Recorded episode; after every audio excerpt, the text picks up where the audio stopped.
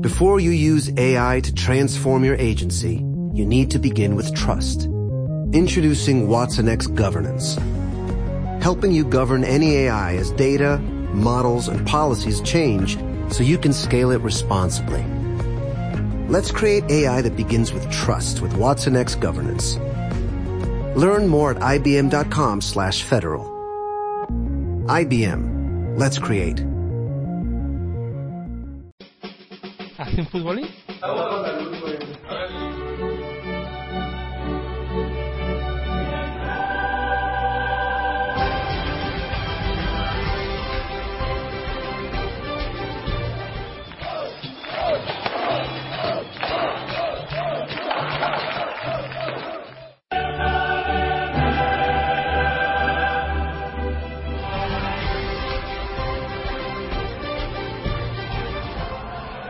Bueno, pero, ¿pero esto qué es?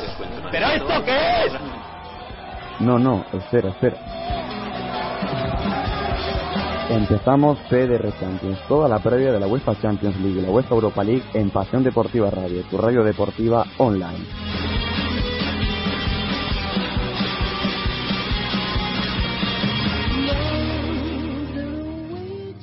Muy buenas tardes, oyentes de Pasión Deportiva Radio, oyentes de PDR Fútbol. Empezamos la primera emisión de PDR Champions, un programa que va a abarcar toda la jornada que acontecerá la semana que viene de Champions League durante las próximas jornadas de Champions, las eliminatorias, todas las jornadas de fase de grupos y también, evidentemente, hablaremos de algunos partidos de la UEFA Europa League que va a ser muy muy interesante este año. Como digo, este va a ser el primer partido en el que, bueno, perdón, el primer programa en el que iremos analizando por bloques eh, los diferentes partidos. Empezaremos pues un bloque, los partidos más importantes. Cada jornada destacaremos sobre todo cuatro y iremos destacando sobre todo los demás partidos también que le daremos muchísima importancia. Con nosotros tenemos un, un buen número de colaboradores en este programa de, de PDR Champions, en este primer programa. Iremos rotando durante todas las semanas, también el presentador, que nadie se va a escaquear de presentar el programa, eso que nadie le quepa duda. Y bueno, como, como digo, pues vamos a ir presentando ya, si les parece, a los colaboradores en el eh, día de hoy. Empezamos, si le parece a él bien, por, por Oscar Vergillos. ¿Qué tal, Oscar? Buenas tardes, Manu. Buenas tardes también a todos los compañeros que están ahí esperando que les dé paso. Y buenas tardes a todos los oyentes de, de Pasión Deportiva Radio. También está con nosotros listo Adrián Blanco. ¿Qué tal, Adri? Hola, Manu. Hola, Oscar. Y bueno, hola al resto de los que faltan todavía por presentar. Y hola, por supuesto, a todos los oyentes que nos estén escuchando en directo y por el podcast, porque este programa promete mucho, la verdad. Y otro compañero que también va a estar con nosotros en el día de hoy y espero que esté también más a menudo será Nahuel Miranda. Hola, muy buenas tardes. La verdad que proyecto ilusionante. Esperemos eh, a ver cómo, cómo se nos da este primer programa de PR Champions. Pues a ver qué tal. Y ya por último, el último comentarista, el último colaborador en la tarde de hoy será Rafa Medel. ¿Qué tal, Rafa? Muy buenas, pues, pues con muchas ganas de empezar este proyecto y, y seguro que todo bien.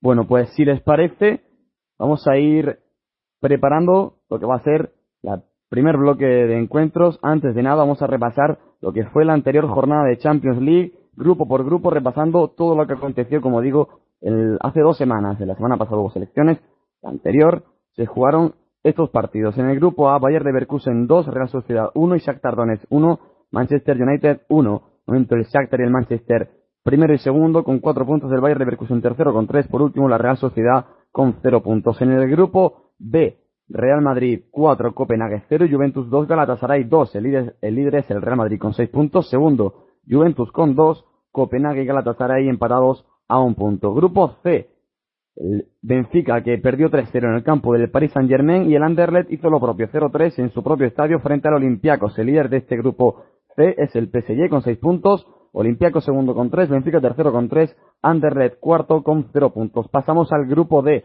que lo lidera el Bayern de Múnich con 6 puntos, ganó 1-3 en el campo del Manchester City. Por su parte, el CSK de Moscú ganó 3-2 al Victoria Plissen. Como digo, Manche Bayern de Múnich primero con 6 puntos, Manchester City 3, CSK de Moscú 3 y último Victoria Plissen con 0 puntos. Pasamos al grupo E, grupo E en el que el Schalke 04 ganó 0-1 en su visita al Basel y el Chelsea ganó 0-4 en su visita al Esteagua de Bucarest. Lidera este grupo el Schalke con 6 puntos, segundo es el Chelsea con 3, tercero el Basel con 3, cuarto el Esteagua de Bucarest con 0 puntos. En el grupo F, el grupo de la muerte, como todo el mundo ha denominado, en la última jornada, la segunda jornada, el Borussia Dortmund ganó 3-0 en casa al Olympique de Marsella, el Arsenal hizo lo propio 2-0 contra el Napoli. Líder de este grupo es el Arsenal con 6 puntos. Segundo el Borussia Dortmund con 3 puntos, empatado a puntos con el Napoli que es tercero. Y el último el Olympique de Marsella de momento con 0 puntos. Pasamos al grupo G, el grupo del Atlético de Madrid que venció en su visita al Porto por 1-2. El Zenit empató en casa frente al Austria de Viena 0 a 0. Lidera este grupo el Atlético de Madrid con 6 puntos. Segundo es el Porto con 3.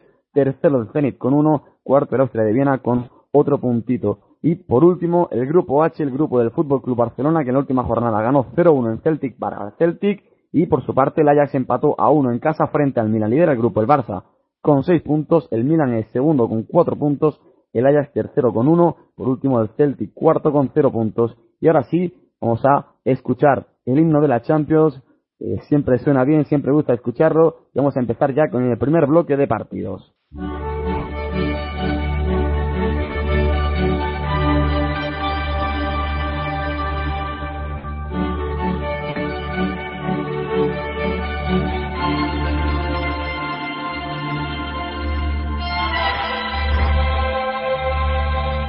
Empezamos con ese primer bloque de partidos y empezamos con el Schalke 04 Chelsea que nos va a traer Nahuel, partido del eh, grupo E, será este martes y un partido en el que el Chelsea debe ganar sí o sí. Sí, efectivamente, eh, eh, recordamos ese pinchazo en la primera jornada del Chelsea en casa ante el Basilia, perdió por 1-2, le remontaron el partido a un equipo de José Mourinho que la verdad está siendo mucho más irregular de lo que se esperaba, como, como todos los equipos en los equipos punteros en la Premier League. Eh, pero bueno, yo creo que el Salque llega bastante mermado a este partido. Recordemos las bajas del Salque, ya las conocidas de, larga duración de Papadopoulos y de Christian Hunter, que ha recaído no volverá hasta 2014. es, duda que hay en para el partido. También serán bajas jugadores importantes como Jermaine Jones o, Jefferson Farfán, el peruano. Eh, yo creo que esto llevará a la aparición de, de Clemens y Mayer en el, en el once titular. Gente muy joven. Veremos eh, cómo actúan en, un partido, yo creo que el, eh, de los más importantes que, ha disputado el Chelsea en, eh, perdón, el Schalke en esta, en esta primera fase, Manu. Bueno, pues ahí está ese, ese Schalke 04 Chelsea. Bueno, le pregunto al resto de componentes del equipo eh, qué les parece este encuentro. El Chelsea, como hablábamos, viene de pinchar en la primera jornada y así ganó al Esteagua. Eh, empezó por ti, si te parece, Oscar. Este encuentro es un partido, puede ser un partido trampa para el Chelsea. Sí, bueno, vamos a ver eh, cómo se desenvuelve el, conjunto José Mourinho. Está teniendo muchas críticas. Yo creo que está teniendo más críticas en España que allí en Inglaterra, el, equipo de José Mourinho. Aquí, allí en Inglaterra sí se le está dando más, eh, más tiempo a Mourinho, sí que se cree en su proyecto, sí que se le está eh, intentando dejar trabajar y aquí en España se le está dando más caña yo creo que la propia Inglaterra por su parte yo creo que lo que comenta eh, Nahuel es importante ¿no? el que se presenta con muchísimas bajas ese partido Vamos a ver cómo se desenvuelve. También es verdad que yo sigo pensando que eh, más allá de eh, Bayern Múnich, Borussia Dortmund y, quizá Bayern Leverkusen, el resto eh, de equipos fuera de, la liga alemana, fuera de Alemania, en la Bundesliga, bajan un poquito el, nivel y yo creo que ahí es donde el Chelsea puede intentar hacer daño a la hora de, llevarse los tres puntos y, dejar prácticamente sentenciada la, clasificación si consigue ganar en, en Alemania, que es el Kirchen. Sobre todo recordar, mm, vuelve Fernando Torres, vuelve el español al ataque, o sea que bueno, yo creo que va a tener incentivos el Chelsea para llevarse el partido. Bueno, lo que decís, no puede fallar mucho más ya el Chelsea, para sobre todo para certificar ya su pase, como decís. Y bueno, yo creo, personalmente, ya me mojo un poco más, yo creo que el Chelsea se puede llevar este partido y va a pesar y mucho, yo creo, durante la temporada. Bueno, seguís vosotros más el fútbol alemán, Nahuel y demás. Eh, la baja de Juntelar hasta 2014, eh, sin delantero estrella, el Salque creo que le puede salir bastante en Champions y sobre todo en la Bundesliga. Sí, sí, tal cual. Aparte es que Anzalai es un delantero, eh, a mí me gusta como delantero, pero es un tanto irregular. Hace partidos muy buenos, pero luego tiene partidos que en los que no caza, no caza ninguna, no consigue marcar, se, se le atraganta eso. Pero, pero bueno, yo creo que lo estaba supliendo hasta el momento el Schalke con, con la aparición de Kevin Prince Boateng, un fichaje bastante extraño en el Deadline Day. Pero, pero claro, se va Kevin Prince Boateng, aparece Meyer en el 11 que te, te aporta un poco más de, de último pase, pierdes eh, bastante gol. Yo creo que eh, un jugador como, como Boateng en un partido de tanta entidad como este Schalke Chelsea eh, le podría dar bastantes cosas al conjunto de, de Gelsenkirchen. Veremos, veremos cómo acaba. Y bueno, también ya pongo el, grito del cielo, el, el Chelsea que, está siendo muy regular, pero es que eh, yo creo que fruto de eh, parte de, la culpa de esa irregularidad, mejor dicho, eh, reside que Mourinho está cambiando bastante los, a los cuatro de arriba. Así que es cierto que, que Oscar es intocable, ya lo reflejó el propio Mourinho en rueda de prensa y parece que Hazard también se, se está sentando. Veremos cómo rota ahí arriba el conjunto de Mourinho. Sí, pero sobre todo, bueno, Rafa, Rafa, dale. No, no, apenas puedo comentar aquí cosas. Eh, me parece que las bajas del, del Schalke son demasiadas, ¿no? El, el, Chelsea, la plantilla que tiene, es infinitamente superior y si encima el, rival está mermado, tan mermado como está el, el Schalke 04 con tantas bajas y tantas, bueno, pues eh, imposibilidades en jugador, yo creo que lo tiene que hacer muy bien el Schalke, aunque sea su estadio, para, para sacar algo positivo. Ya no digo la victoria, sino un, sino un empate. No, simplemente iba a decir antes que el, sobre todo en el, decías antes de las rotaciones de arriba del Chelsea, Nahuel, eh, Oscar lo habrá visto, porque hemos dado partidos del Chelsea aquí en Pasión Deportiva Radio, Mata no está a su nivel. O sea, es que yo creo, no es por echar la culpa a Mata, no la tiene, claro está, pero es que no está a su nivel Juan Mata. O sea, Oscar lo puede decir, que sigue más al Chelsea y demás. No está a su nivel, el Chelsea lo nota y yo creo que en cuanto vuelva Mata de verdad, y bueno, ya ahora como ya he dicho, vuelve Fernando Torres, yo creo que este Chelsea puede empezar a carburar y yo creo que para esta jornada el Chelsea, como digo, puede ganar en, en Kitchen, bien ganado además.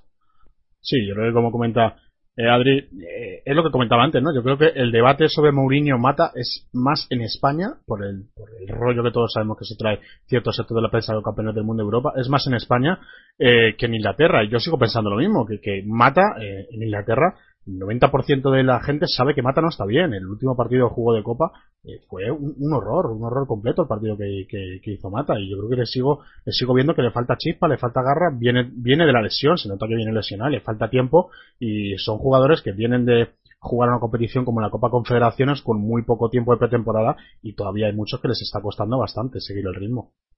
No, y además eh, yo creo que Juan Mata, no sé si coincidiréis conmigo, es un jugador que, que acostumbra a jugar por el centro. Si bien es cierto que, el Valencia tuvo varios tramos de jugar por, por banda izquierda, eh, pero es que no es un jugador sacrificado en defensa y ahí Mourinho ha dejado claro que quiere, quiere gente que, recule, que trabaje un poco más, como, como puede ser el caso de, Di María en el Real Madrid. Y bueno, es eh, muy desagrado gente como, como el que la verdad es que está empezando bastante bien la temporada y es comprensible que si, si Mata baja un poco el nivel y con, con, los jugadores de calidad que tiene el Chelsea en esa línea de tres medias puntas, eh, se vea relevado al banquillo y con, con menos minutos, si bien es cierto que eh, está empezando a entrar un poquito más de, de, a poco Juan Mata en los planes de Mourinho, si no me equivoco. Sí, yo creo que sí, yo creo que poco a poco está empezando a entrar más, pero eh, yo creo que eso el propio Juan Mata, además, eh, el propio Juan Mata lo ha dicho, que él es el que tiene que ganarse el puesto. Eh, él es el que tiene que ganarse en los entrenamientos, con minutos, con partidos, con, asistencias, con goles, tal y como hizo el año pasado, y él mismo es el que está reconociendo que tiene que ganárselo en el campo y en los entrenamientos. Y de momento el propio Juan Mata, el español, sabe que no se lo está ganando. No porque no quiera o porque no, sino porque ahora mismo no, no puede y le falta todavía ritmo de, de partido. Bueno, pues chicos, si os parece, hablando de media puntas y tal, el tema del Chelsea, hay un equipo que tiene un media punta que últimamente lo está haciendo muy bien. Ese equipo es el Arsenal y ese Arsenal se enfrenta el próximo martes en el partido eh, de la jornada de esta tercera jornada de la Champions, en el partidazo, como siempre en el grupo F, donde para esos partidazos tenemos un Arsenal Borussia Dortmund que, bueno, Oscar, eh, ¿qué nos puedes contar de él? Bueno, pues si veníamos de un equipo alemán con bajas eh, de la cuenca del Ruhr, nos vamos a otro equipo alemán con bajas también de la cuenca del Ruhr, el Borussia Dortmund. yo creo que lo hemos hilado perfectamente porque la verdad es que a día de hoy el equipo de Jürgen Klopp es, eh, es una enfermería completa. Creo que Sebastián Kell, Sven Bender y Kai Gundogan, todos ellos están eh, lesionados. Yo no sé cómo va a estar Nuri Sahin para ese partido. No sé si, ya sabemos que Nuri Sahin, eh, desde que tuvo su primera lesión de rodillas, todavía le cuesta mantener ritmo de partido, ritmo de competición alta y, prácticamente, junto con Oliver Kirch, yo creo que es el único mediocentro que, que puede tener Jürgen Klopp para un equipo para, para enfrentarse al Arsenal. Si encima enfrente tienes a un equipo como el Arsenal, con lo que todos sabemos que tiene el Arsenal, eh, me cuesta muchísimo imaginarme al, conjunto de Jurgen Klopp sacando algo positivo del, Emirates. Sí que es verdad que, el Arsenal es eh, propenso a, dejarse precisamente partidos en puntos en, partidos de este estilo. Yo, eh, si, me, si me permitís, yo creo que es el mejor partido de la jornada. Yo creo que si, hay, si deberías de poner un asterisco eh, en, un partido que no te puedes perder esta, esta jornada, yo creo que el Arsenal Dortmund tiene todos los ingredientes para ser el partido de la jornada. Eh, ¿Qué ocurre? Cuando suelen ser partidos de este, de este tipo, al final nos dejan un poquito frío, pero yo creo que eh, viendo la, la nómina de, tricuartistas, ¿no? Que se suele decir que tienen ambos equipos. Yo creo que es un, partido donde habrá goles, donde habrá espectáculo y sobre todo donde se puede sacar muchas, muchas conclusiones, teniendo en cuenta que el otro equipo, el otro, el otro encuentro de este grupo, pues eh, se han quedado un poquito más atrás, quizás se dejan puntos entre ellos. Yo creo que eh, de aquí se puede, si alguno de los dos se le ocurre dejarse puntos, puede tenerlo muy complicado para, para acceder a los octavos de final, teniendo en cuenta este, eh, este proceso de, tercer y cuarto partidos mismos equipos que se enfrentan, si a alguno de los dos se le ocurre perder los dos partidos o empatar uno y perder otro, eh, lo puede pasar bastante mal a que octavos de final. Por lo tanto, creo que jornada clave en este grupo de, de, la muerte, grupo F, si no recuerdo mal, para derimir un poquito quién, puede pasar a octavos de final. Sí, yo creo que además, eh, como, como, apunta Oscar, eh, la competencia en este grupo es, es bestial. En la mayoría de, de, grupos de Champions encontramos eh, siempre, siempre encontramos eh, un eh, dos equipos que son claramente superiores. Ahora veremos el caso del Barça y el Milan. El anterior que hemos tratado del Salque y el Chelsea son claros favoritos para, para pasar. Y yo creo que en este grupo cualquier tropiezo, cualquier tropiezo perdón, se, paga, se paga muy caro. El Arsenal todavía marcha, marcha invicto. Veremos cuánto tarda en tropezar porque yo creo que sería lo, lo más lógico, ¿no? Por, por otra parte. Y ojito a las palabras de Arsène Wenger. Ha dicho esta semana o hace poquitas horas o no sé cuándo lo has dicho, pero he leído por Twitter antes que están lanzados y que son equipo para ganar la Premier. O sea que bueno, vienen lanzados, como dice Nahuel. Mm, no sé cuándo tendrán que caer.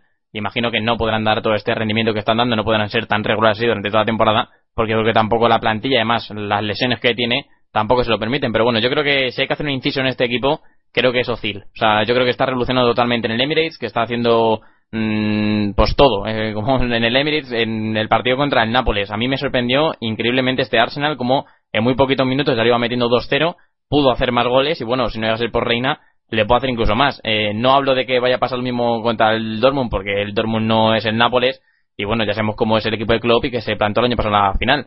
Pero bueno, llevan con muchas bajas, sobre todo la de Marco, la de Marco Royce, que yo creo que va a pesar y mucho en el Dortmund. Así que bueno, veremos cómo se plantea el partido, pero para mí el Arsenal, por lo menos para este partido, y viendo los equipos y las bajas, favorito. Para mí es un, es un partido de porteros. Imagino, luego puede pasar cualquier cosa, que el Arsenal va a dominar y el Borussia va a esperar a la contra. El momento de, de Chesney y el momento de Weidenfeller, yo creo que va a ser el que va a decidir el partido. Se habla mucho de Ozil, se habla mucho de Aubameyang, se, se puede hablar de todos los delanteros y todos los centrocampistas que son bestiales en las dos plantillas, ya en defensa. A lo mejor entre las bajas y demás, pues se baja el nivel y, ahí va a estar el, partido, ¿no? depende del portero de cada equipo el que haga el mejor partido. Eh, al final mm, va a ser el que se lleva el Catalagua. Yo creo que el Arsenal va a llevar el partido, pero sin volverse loco. Es el, es el equipo que lleva dos, dos victorias en, la, en el grupo, que queda mucho y no tiene por qué, volverse loco. Igualmente el, el Borussia Dortmund es un partido fuera de casa, es el más difícil, se puede decir. Ya perdió en Nápoles y no quiere a lo mejor volverse loco como, la, como el partido de Nápoli y acabar tan mal como estuvo allí. Sí, yo creo que hay que tener en cuenta que el, Borussia Dortmund tiene un partido bastante, bastante complicado en, casa ante el Hannover. Si bien es cierto que el Hannover baja bastante entero fuera de casa, yo creo que, sí que le podría meter mano porque es un equipo que defiende bastante bien, le traba. Me, recuerda un poco a, a lo, que, lo, que, lo que fue el partido hace dos o tres semanas en, en Nuremberg. Eh, veremos cómo lo solventa el, Borussia Dortmund. Antes habéis eh, mencionado la baja de, de Roy. Yo creo que la baja de, de Gundogan es eh, sin duda la más grave del equipo. Sí, sí, lo comentaba antes, pero es que eh, más allá de Gundogan, creo que eh, Bender se lesionó también el otro día con el Borussia Mönchengladbach. Eh, si alguien podía hacer su trabajo ahí un poquito, eh, utilizar esas funciones, era precisamente Ben Bender. Y si encima se te, se te lesionas Ben Bender, se te lesiona Sebastián Kell y, el propio Ilkay Gundogan, es que igual que comentamos antes con el Salque, son para mí bajas muy, muy importantes en el centro del campo del, equipo de Jurgen Klopp. También es verdad que si hay un entrenador eh, capaz de sobreponerse a este tipo de cosas y capaz de eh, motivar a un, a un jugador para que haga esas funciones, sí es verdad que Jurgen Klopp me ha demostrado que lo es. Sí, además tiene bastantes jugadores polivalentes en la plantilla. Oh, el, máximo exponente es ahí Kevin Grosskreutz, pero, pero sí que es cierto que pese a que el, el Borussia Dortmund ha ampliado su, su fondo de armario, el nivel de los suplentes a partir del jugador 13-14 yo creo que, que, empieza a decaer un poco, eh, quitando eh, lo que es esa, esa línea de tres medias puntas, la, redundancia, eh, yo creo que a, partir de ahí baja, baja un poco el nivel, sobre todo en defensa. Bueno, y hablando de un equipo que tiene problemas de lesiones como es el Borussia Dortmund, pasamos a otro que entre unas cosas y otras también está teniendo muchos problemas en cuanto a bajas se refiere, como es el Milan, Un Milan que recibirá el próximo martes a las 9 menos cuarto en San Siro al Fútbol Club Barcelona. ¿No es así, Rafa? Pues sí, así es. El martes el Milan-Barça, otro partido más de este, de este, entre dos equipos. Llevan ya seis en las últimas dos temporadas. La, todas las veces el Barça se ha llevado al agua. Bueno, ahora es fase de grupos, no importa tanto como por ejemplo los cuartos de final del año pasado. Pero obviamente el Milan, pues imagino que la plantilla, que no ha cambiado mucho, eh, tendrá ganas un poco de revancha, pero aunque sea fase de grupos, bueno, el Barça que lleva el líder con seis puntos, el Milan llega segundo con cuatro, así que eh, partido que puede ser mm, conservador por parte del Milan, intentará sumar puntos, como sea, de la forma más eh, mejor que tenga, y el Barça bueno, pues como siempre intentará llevar el dominio, pero tampoco sin volverse loco que, un punto en San Siro tampoco estaría mal. El Milan, como tú dices, muchas bajas. El Saragua y Pacini eh, descartados. Puede que mm, Balotelli de Chilio lleguen. Eh, de Chilio se, no, se va a perder el partido de liga, pero el martes seguramente esté igual que Balotelli. Balotelli se lesionó ayer muscularmente, le van a forzar seguramente para que esté, o no, bueno, no sé la verdad, si no estará arriba Robinho y Matri, y tampoco van a estar, eso ya lo sabemos todos, por, porque no los, no les pusieron en, la ficha UEFA Vergara, Saponara y Nian. Así que bueno, pues una baja de, de Sarawi y una baja de Nian, que ambos fueron protagonistas en, en los partidos del año pasado, en las eliminatorias, también en los partidos de, fase de grupos del año pasado. Bueno, eh, es el Milan. El Barça, con Piqué duda, es la única duda que tiene, así que por lo demás está todo perfecto. Messi, Mascherano y Puyol han recibido el alta y van a viajar a Pamplona Así que todo lo demás de bajas, eh, el Barça se, se, centra solo en Gerard Piqué. Así que entre una cosa y otra, el Barça parece que va a llegar mucho más metido en el partido que, el conjunto milanista. Por cierto, es el, el único, uno de los pocos equipos, yo creo, que en competiciones europeas el, el Milan no tiene perdido su, sus enfrentamientos directos. Ya llevan 17 partidos, 7 victorias del Barça y solo 5 del Milan. debemos estudiar algún día cuántos duelos directos tiene perdido el Milan, pero deben ser pocos. Para mí este partido es de los, de los mejores de la jornada, ¿eh? aunque no parezca, pero este Milán en San Siro, mm, le vimos otro día, por ejemplo, en el Juventus Stadium, plantó cara a la Juventus. También, bueno, luego hablaremos de la Juventus, que no está en su mejor nivel, también es cierto. Pero bueno, veremos qué pasa. El año pasado ya vimos lo que le hizo al Barça en San Siro, si no me equivoco fue ganar 2-0. Estuvo a puntito de eliminar al Barcelona, así que bueno, puede llegar como tapado, puede a priori parecer partido fácil para el Fútbol Barcelona, pero ojito, vamos a ver si llega al hotel y como decía Rafa, no sé si llegará o no, la verdad que va a estar muy justito, pero bueno, si no arriba al Milán le tocará jugar con Matri y con Robinho, así que bueno, lo que le salga al brasileño, lo que le salga al italiano. En el resto de la plantilla, bueno, es un Milán que no está del todo bien, como pues, se puede mirar perfectamente la tabla de la Serie A, que está por la mitad de la tabla, y bueno, veremos, este fin de semana juega, contra el Udinese, así que bueno, veremos cómo acaba la cosa, pero para mí es uno de los mejores partidos y bueno, sobre todo si llega Balotelli, es un incentivo más para ver el partido. Sí, aparte, yo creo que Balotelli, aunque esté un poco tocado, eh, este, eh Alegri va, a optar por alinearlo, viendo el hambre que tiene Balotelli, pero viendo sobre todo lo que depende este, este Milan de Alegri de, de Mario Balotelli. Eh, tanto Adri como, como Rafa, cualquiera de vosotros eh, conocerá más la situación, pero, pero yo lo poco que he visto de este Milan 2013-2014 es eh, una dependencia brutal de, del 45 del Milan. Yo, chicos, eh, si me perdonáis, lo de Balotelli me suena a, a tantas y tantas eh, extrañeza, cosas raras, lesiones de estas de, un jugador que, que, quiere reservarse para el siguiente partido y yo y ahora mismo si tuviese que apostar eh, parte de mi patrimonio lo haría porque Balotelli va a estar seguro contra Barcelona en el partido de, de la próxima jornada, estoy convencido. Pues seguro, seguro que estará ahí, bueno, yo lo que digo, si llega Balotelli, la verdad que el, al Milan en San Siro no le coloco como que el Barcelona tenga un partido fácil, ni mucho menos, la verdad. ¿eh? Cierto es que, bueno, por plantilla el Barça es mucho más superior, incluso ahora que mejor que el año pasado con la llegada de Neymar y demás, pero bueno, veremos cómo se plantea el partido. Volverá Mexes, que por cierto, Mexes está sancionada Serie A, pues volverá para jugar la Champions, así que bueno, también en defensa mejorará un poquito el nivel en el Milan, así que bueno, veremos lo que plantea Massimiliano Allegri, un Allegri cojito el otro día ya en Italia, en la Gacheta de los Sport y demás, decían que empieza a tener un poco el agua al cuello ya, ¿eh? Suele pasar en los equipos de Allegri, las primeras vueltas suelen ser malas, las segundas por ahora ha, mejorado, pero sí es cierto que el Milan no, no está nada bien. Yo justo estoy mirando partidos de, ellos y bueno, podemos decir que la defensa más o menos va a ser abate, a ver si llega de Chile o no para la tele izquierda, si no será Constant. La pareja central de Zapata Mexes no están muy contentos con Zapata y por eso han fichado a Rami para enero. Lógicamente no va a llegar a, este partido. Y luego al centro del campo hay un hombre muy importante que el año pasado no estaba, porque estaba lesionado, es Nigel de Jong. Y, bueno, eh, olvídense del momento ese del, mundial, es más futbolista que eso, no porque sea técnicamente increíble, sino porque ayuda un montón al equipo en defensa y además si tiene al lado a Montari, como seguramente va a estar en el equipo del martes, pues, pues los apoyos defensivos que tiene la defensa son muy altos. Así que entre Nigel de Jong, si además se le suma la, presencia de Balotelli, que está en duda, que yo también como, como Oscar pienso que va a estar, mm, pues eh, se puede se puede complicar el partido para el Barcelona. Aún así, lo, que va, lo que va a pasar el martes ha pasado ya en los últimos seis partidos. El Barça con la posesión y el Milan buscando la contra. Depende de dónde ponga la presión, el Barça sufrirá más o sufrirá menos. La línea de presión me refiero del equipo milanista. Y lo demás ya es que ya lo hemos visto todos. Además, sin el Sarawi sin, y sin Nian, bueno, pues eh, va a estar más complicado. Pero Robinho no lo está haciendo mal del todo. Así que, bueno, eh, ahí están ahí están las cartas. A ver quién se lleva el gato. Bueno, pues pasamos de un duelo hispano-italiano a otro duelo hispano-italiano. Ese duelo de Milán y el Barça se disputará en tierras italianas, en Milán, en San Siro, y este duelo se disputará en el Santiago Bernabéu. Partidazo el próximo miércoles. Los tres partidos anteriores serán el martes, este será el miércoles, el partido del grupo B, Real Madrid-Juventus, el partido de la jornada para mí, junto con ese Arsenal Dortmund, como decía Oscar, que nos va a traer Adrián Blanco. Pues sí, mano, yo creo que para mí, junto como ha dicho, con el Arsenal Dortmund, el partido de la jornada. Todos sabemos que no es la Juve de años atrás, no es la Juve de Pavel Nedved, de Alessandro del Piero, de demás, que metían miedo y de verdad en el Bernabéu. No es así, incluso yo creo que es que tendría que ser al revés, tendría que estar, los aficionados de la Juventus tendrían que estar un poco con miedo de decir que viene el Madrid.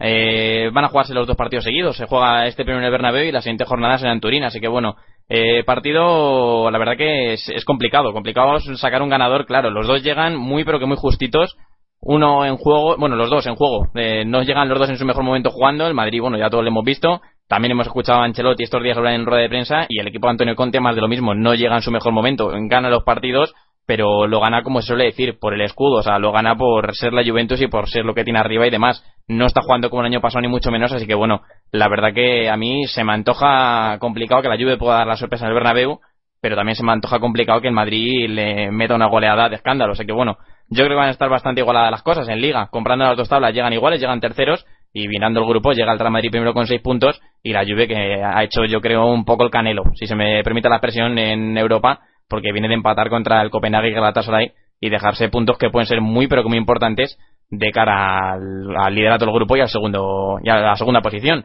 Eh, hablando de la parte de bajas, vamos a ver a Arturo Vidal porque de momento está en Chile. Esta jornada contra la Fiorentina va a ser castigado porque no ha llegado con el vuelo con el resto de sus compañeros no ha viajado a Florencia, así que bueno, va a estar castigado, así que veremos cómo llega, porque recordemos que ha habido jornada de selecciones y demás, y vienen desde hace tiempo ya sin jugar con el equipo, así que bueno, veremos cómo llegan, que bueno, supongo que sea titular.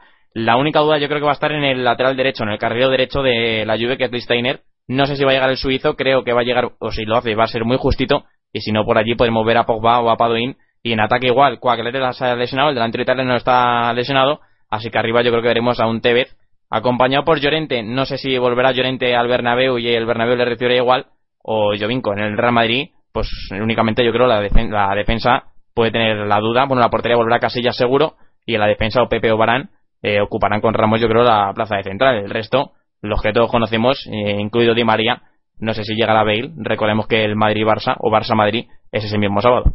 Sí, aparte, eh, dale, dale. Bueno, nada, iba a comentar que, eh, pisándole a Nahuel sin querer, iba a comentar que con, con respecto a lo que decía, sobre todo Adri, yo creo que ahí está la clave, en Arturo Vidal. He comentado varios partidos eh, junto a Adri, narrando él el partido, partido de la Juve, y, siempre vuelve a lo mismo. Eh, la Juventus eh, marca los tempos Arturo Vidal, o sea, perdón, eh, Pirlo, Andrea Pirlo marca los tempos y, los, y el que los mata es Arturo Vidal. Y este año eh, Andrea Pirlo no está bien y, Arturo Vidal sigo pensando que le falta algo. No, sé si es que tiene problemas eh, con la propia Juventus de Turín, con la directiva, quiere salir, quiere más dinero, no sé exactamente eh, lo que es, porque no conozco la Juventus como puede ser el Real Madrid aquí, pero, pero yo estoy convencido de que Arturo Vidal está forzando su salida porque se le nota, no está a gusto, no participa, y este año eh, llevaremos 6-7 jornadas del calcio y dos o tres de, de, Champions League, Arturo Vidal no apareció en ningún partido de Juventus y yo creo que ahí está una de las claves de por qué la Juventus no sigue el ritmo de, de Nápoles y Roma, por ejemplo, en Italia. Sí, aparte, eh, yo creo que, como bien apunta Adri, que son dos equipos que llegan en un mal momento Eh, yo creo que el caso de la Juve tiene una excusa más, eh, digamos, más válida, por decirlo de alguna manera, y es que ha, tenido lesiones ahí en el centro del campo. Marquisio y Vidal eh, han, coincidido muy pocas veces sobre el terreno de juego. si bien es cierto que Pogba ha dejado buenas actuaciones y demás, pero yo creo que sobre todo lo que más ha acusado ha sido el estado de forma de, de Pirlo, que, que está decayendo año a año y está eh, apareciendo cada vez menos en, los partidos y yo creo que una baja fundamental que se comenta muy poco es la baja de, de Listeiner que ha estado bastante tiempo lesionado en, la Juventus y que es eh, yo creo que la principal arma de, la Juventus para, para, salir por fuera no sé si estáis de acuerdo para mí, bueno, sí, hombre, la baja de Listeiner en el momento de forma que estaba, era de los mejores de la Juventus, es, es muy importante. El, el partido tiene la posibilidad para la Juventus, algo que no ha hecho muy frecuentemente desde que está Conte, de esperar un poco en su propio campo. Ambos están, tanto Madrid como Juventus, están en, mal momento de juego y se, sabe, o sea, se, nota en cada partido de la Juventus, se gana sufriendo y el Madrid también se puede decir así, se gana más por pegada que por, que por juego combinativo. La Juventus jugando fuera de casa, aunque ha, empatado los dos primeros partidos y necesita más los puntos que el Madrid, que la verdad es que tienen facilidades para llegar a, como primer grupo al final, debería esperar no atrás, pero sí mm, no intentar mandar en el juego, hacer, obligar al Madrid a hacer eso y salir a la contra, que la Juventus, aunque no ha estado haciéndolo durante estos dos años o tres, está capacitado para ello, ¿no? Cualquier equipo con calidad puede salir a la contra rápido. La, baja de Vidal sería muy importante. Yo creo que le van a perdonar para ese partido, se ha llegado tarde, porque sí, del de viaje a Chile le van a perdonar y va a estar en ese centro del campo, eh, seguramente. O sea, no, no entiendo una Juventus sin Vidal, esté bien o esté mal estuvo lo estuve viendo con Chile la verdad es que mm, técnica o sea de, de nivel físico está está correcto. Y lo demás por la delantera bueno pues eh, lo de Llorente titular pues sería una sorpresa la verdad porque no ha, no ha sido titular en muchos partidos. Veremos si, si el español es el titular en Bernabéu. No, y, hablando, decía Rafa, sobre la delantera y el contraataque, si se limita a la Juventus o bueno, o decide Conte jugar en el Bernabéu a la contra, yo creo que la delantera será Tevez Jovinco. Yo creo que la velocidad del italiano eh, es mortal, o sea, corriendo al espacio es muy, pero que muy rápido. Así que bueno, yo creo que es, eh, puede ser la baza que tenga la Juve en ataque y yo pienso lo mismo, no creo que, no debería, por lo menos, no pienso que la Juve debería ponerse a mandar ni mucho menos, porque es que el Madrid cuando te roba arriba es peligrosísimo y todo lo hemos visto y hablando de Andrea Pirlo, eh, empieza a ser, no digo un problema, porque no es un problema, es casi una bendición tener jugadores como Pirlo, como Buffon, pero yo creo que empieza a ser ya un problema, sí, de la directiva y de planificación, el tema de Andrea Pirlo eh, cuando le roban el balón y demás, no es el mismo Pirlo que hace años, no defiende igual. Así que yo creo que es lo que puede aprovechar y bastante el Madrid. Imagino que si no cambia las cosas y no, no cambia el esquema de Ancelotti, imagino que seáis con media punta. Así que yo creo que si el Madrid aprieta a Pirlo, o sea, aprieta la salida de balón de la lluvia, porque si no lo sacará Bonucci y lo hará en largo, o lo hará Bonucci, que no es Pirlo sacando el balón en el central, aunque no lo hace mal, eh, le puede hacer mucho daño el Madrid si aprieta esta lluvia arriba, le puede hacer mucho, pero con mucho daño no le des opciones a, a para. Es que eh, yo lo poco que he visto de, de Jovinko eh, me ha parecido que, es un jugador como muy intermitente. Si es verdad que le dieron la alternativa en, el derby de Turín, pero, pero lo he visto aparecer muy poco. Y a Quagliarella sí que lo veo más enchufado, no sé cómo lo veréis. No, está lesionado. Ha lesionado esta semana, ha caído lesionado y tiene para unas para un par de semanas, creo, de baja. Bueno, pues si os parece, terminamos aquí de repasar estos cuatro partidos más destacados de la jornada, este primer bloque. Hemos hablado del Schalke 04 Chelsea, del Arsenal Borussia Dortmund, del Milan Barça y por último de este Real Madrid Juventus. Ahora pasaremos al segundo bloque en el que bueno será un poquito más de debate sobre cinco partidos también muy muy interesantes.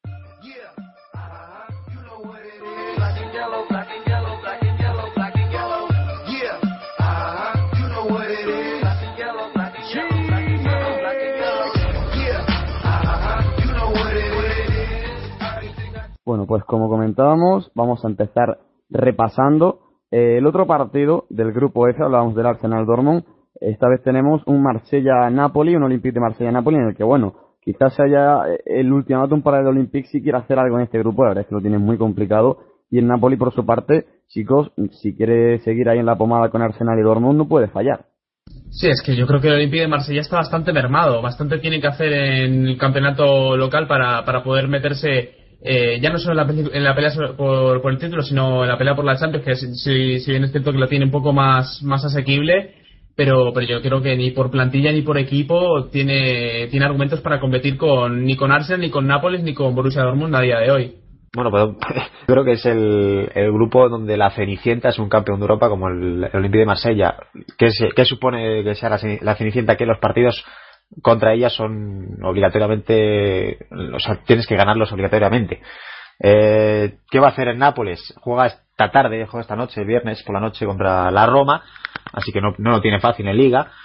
Y, bueno, se presentará en, en Champions también con la obligación, de ganar, ¿no? El, el Nápoles que, que, cayó, y bueno, de ganar y de mejorar la imagen que, que dio en el Emirates. La cosa es que juega en San Paolo y San Paolo es, es, otra, es otro nivel de, de, juego. Ahí pues, no creo que les sirva la, táctica que, que utilizó ante el Arsenal, que fue de repliegue y salir a la contra. Tendrá que mandar un poco más, pero también creo que está capacitado el equipo de, de Rafa Benítez. Además, delanteras, a ver si se recupera Iguain, a ver si se recupera eh, los jugadores que tienen duda. Y, y favorito es, pero con, con asteriscos. Yo es que creo que eh, San Paolo es uno de los campos más difíciles de esta Champions League. Creo que las opciones del Nápoles pasan por, por sacar los nueve puntos en, en San Paolo. Yo creo que de hecho eh, los va a sacar. Eh, no sé no sé cómo lo veis, pero, pero lo veo un equipo muy muy solvente que anda muchos enteros jugando en casa. No, yo creo que el, el Nápoles de este doble enfrentamiento que tiene con el Marsella yo creo que mínimo debería estar sacando entre los cuatro y los seis puntos. Es que eh, cualquier cosa que no sea la victoria, no fácil, porque al fin y al cabo comentamos, es que, fíjate lo que comentaba eh, Rafa, es que estamos hablando de que la cenicienta de este grupo, entre comillas, es un campeón de Europa. Un campeón de Europa no de hace eh, 50 años, no es el Benfica, ¿no? Es un campeón de Europa del 92, creo. No, no 92 fue Barcelona, en el 91 o el 93. O sea, eh, es un campeón de Europa de hace relativamente poco tiempo. Un, equipo que eh, empieza a ir poco a poco a más, pero lo que pasa es que creo que este año sí que se encuentra ahí un poquito en una balsa, no sabe bien dónde tirar, y creo que eh, además Gignac está, eh, Gignac, ¿no? Eh, que dirían los franceses, está lesionado, no sé si, creo que no va a llegar tampoco para este partido, por lo tanto, más complicado aún eh, para el equipo de Bau. Eh, vamos a ver cómo lo solventan, pero yo de luego no le doy ninguna posibilidad. Ya no le daba ninguna posibilidad en este grupo, pero yo creo que más aún en este doble enfrentamiento me parece más complicado. No me gustó nada la imagen que dio contra el Paris Saint Germain antes del, parón y creo que el equipo va bastante a menos y lo que debería hacer es centrarse en la competición doméstica e intentar pues acceder a Champions League para la próxima temporada.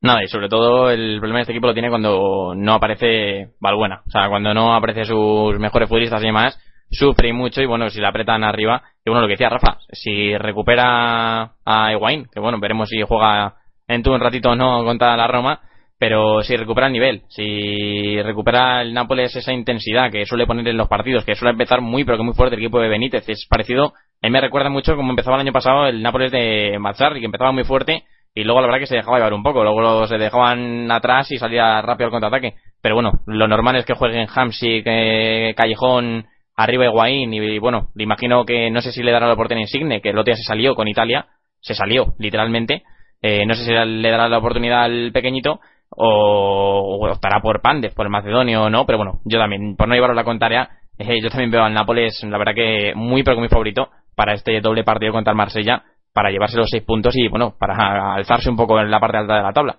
Y bueno, ahora nos vamos un poquito más al sur de Europa, a Portugal, a Dodragao, donde el Porto recibirá al Zenit en el grupo G, grupo que comparten con Atlético de Madrid y Australia de Viena. Y bueno, un Zenit que eh, pinchó en casa en el último partido, en la segunda jornada frente a la Australia de Viena y va camino a hacer, sin otro ridículo, otra mala actuación de nuevo en Champions League. Bueno, yo los equipos rusos, eh, ya sabéis, los que me conocéis un poco, que no son mi, mi predilección en, en, competiciones europeas. Siempre se habla, este año sí. Eh, parecía un poquito el Atleti, ¿no? Cuando jugaba contra el Madrid, aquellos años que, que siempre le ganaba, ¿no? Este año sí, este año sí. Y al final se está demostrando que los equipos rusos eh, aún les falta un, un poquito más para, para, para acceder o para intentar estar eh, con, con los grandes de verdad. Eh, partido interesante para mí. Yo creo que el, me parece que estaba jugando ahora al Zenit, no sé muy bien contra quién. Me parece que iba ganando sí. 2-0. Mm, al CSK de Moscú estaba estaba ganando no pues eh, mira iba eh, iba ganando 2 a 0 estoy prácticamente seguro y, hoy vamos a ver el próximo partido contra contra el Oporto pero yo creo que, que va a volver otra vez a, a, lo mismo. Ya contra Atlético Madrid Aquí, a pesar de que tuvo ese momentillo con Hulk ahí tirando un poquito del equipo, eh, pudo hacer algo más, pero al final se demostró que el, que Atlético Madrid, en cuanto pisó un poquito más el acelerador, se le fue enseguida. Y bueno, yo creo que este partido lo más eh, llamativo, lo que se está comentando más, es la vuelta de Hulk a, Oporto. Sí, es que yo creo que en línea de lo que comentas del Zenit se habla mucho de Hulk, se habla mucho de, de Bitzel, eh, pero yo creo que el jugador más determinante de largo de este, de este Zenit es Dani. Eh, estuvo el año pasado, me parece que fueron siete meses lesionado por una rotura de ligamentos y el equipo es que eh, prácticamente pasó de largo por, por la Champions League, pasó de largo por, por Europa y, sin pena ni gloria también tuvo muchos problemas en, en, la liga local, de hecho el CSK le arrebató la liga. Eh, a mí me parece, me parece un equipo eh, bastante, bastante mediocre en sentido de, de, considerarlo uno de los grandes de Europa. Eh, si es cierto que alguna opción puede tener en, para jugar ante Aeropuerto, esto lo, lo conocerá mejor eh, Manu, porque es un equipo que ya le gusta más del contraataque también. Podemos ver un partido, eh, la verdad que bastante, de un ritmo bastante lento, porque no veo a ninguno de los dos haciéndose con la pelota. La baja de, de Moutinho en el Oporto, eh, la verdad es que ha sentado como, como un palo y veremos cuál de los dos se hace con esa segunda plaza porque yo creo que el, Atlético de Madrid este grupo es eh, favoritísimo para, para pasar como líder.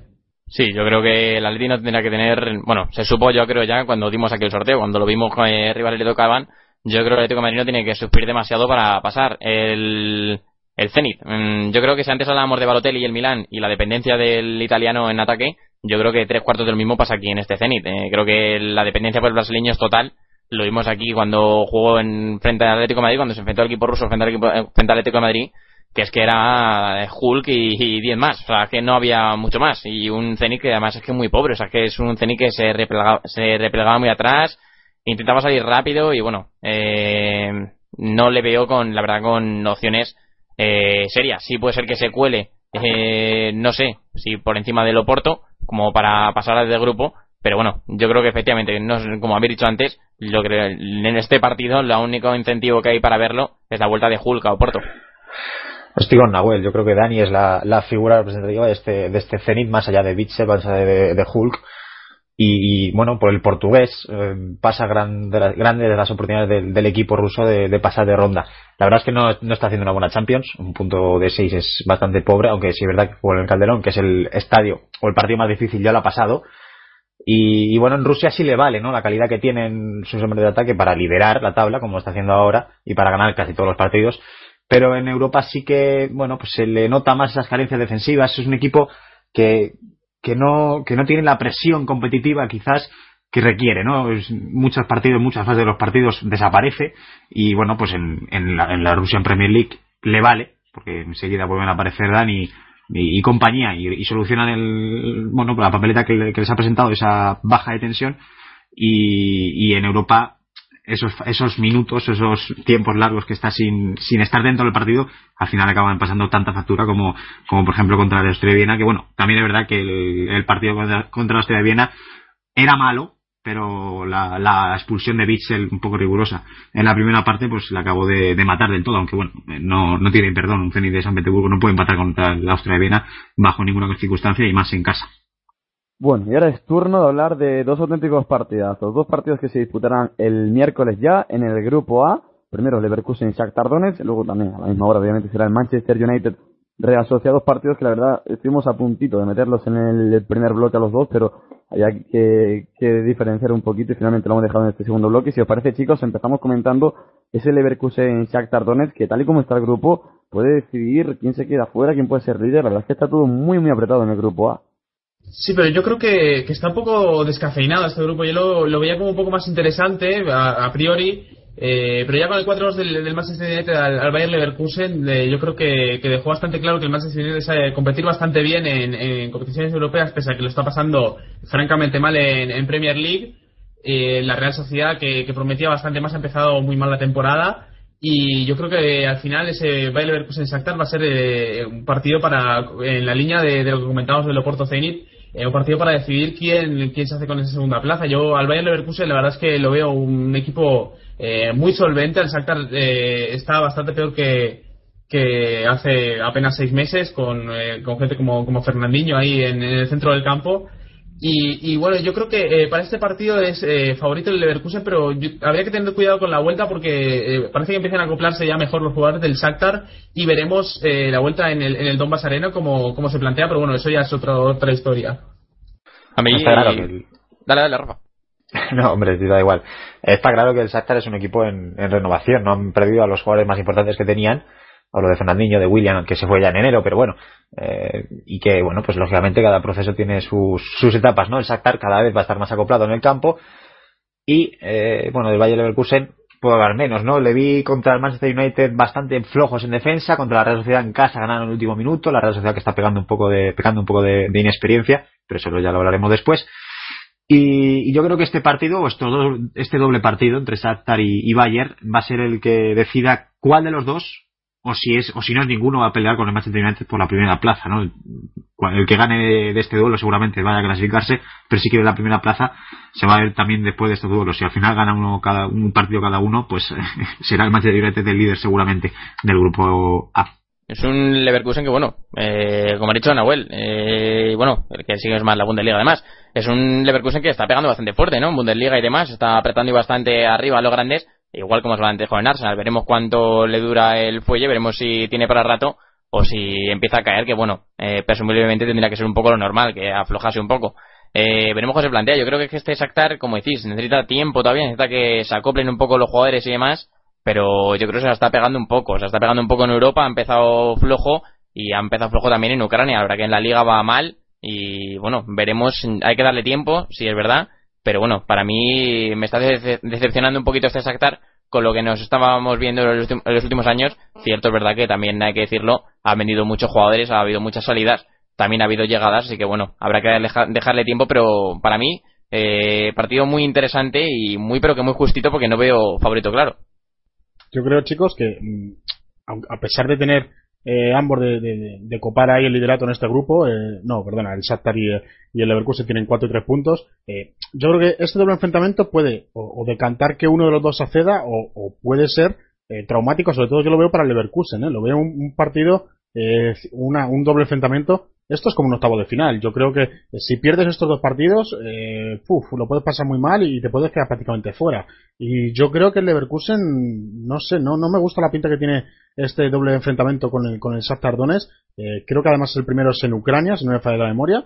Eh, por lo tanto, lo puede, lo puede pasar mal, eh, yo creo, el, Leverkusen. Y fíjate que, teniendo en cuenta el otro partido también, cómo puede venir la jornada, yo creo que están en un, en un punto en el que eh, si el Shakhtar saca la victoria en el próximo partido, eh, cuidadito con el Bayern porque puede ser de, pasar a octavos de final a quedarte prácticamente sin, sin Europa League.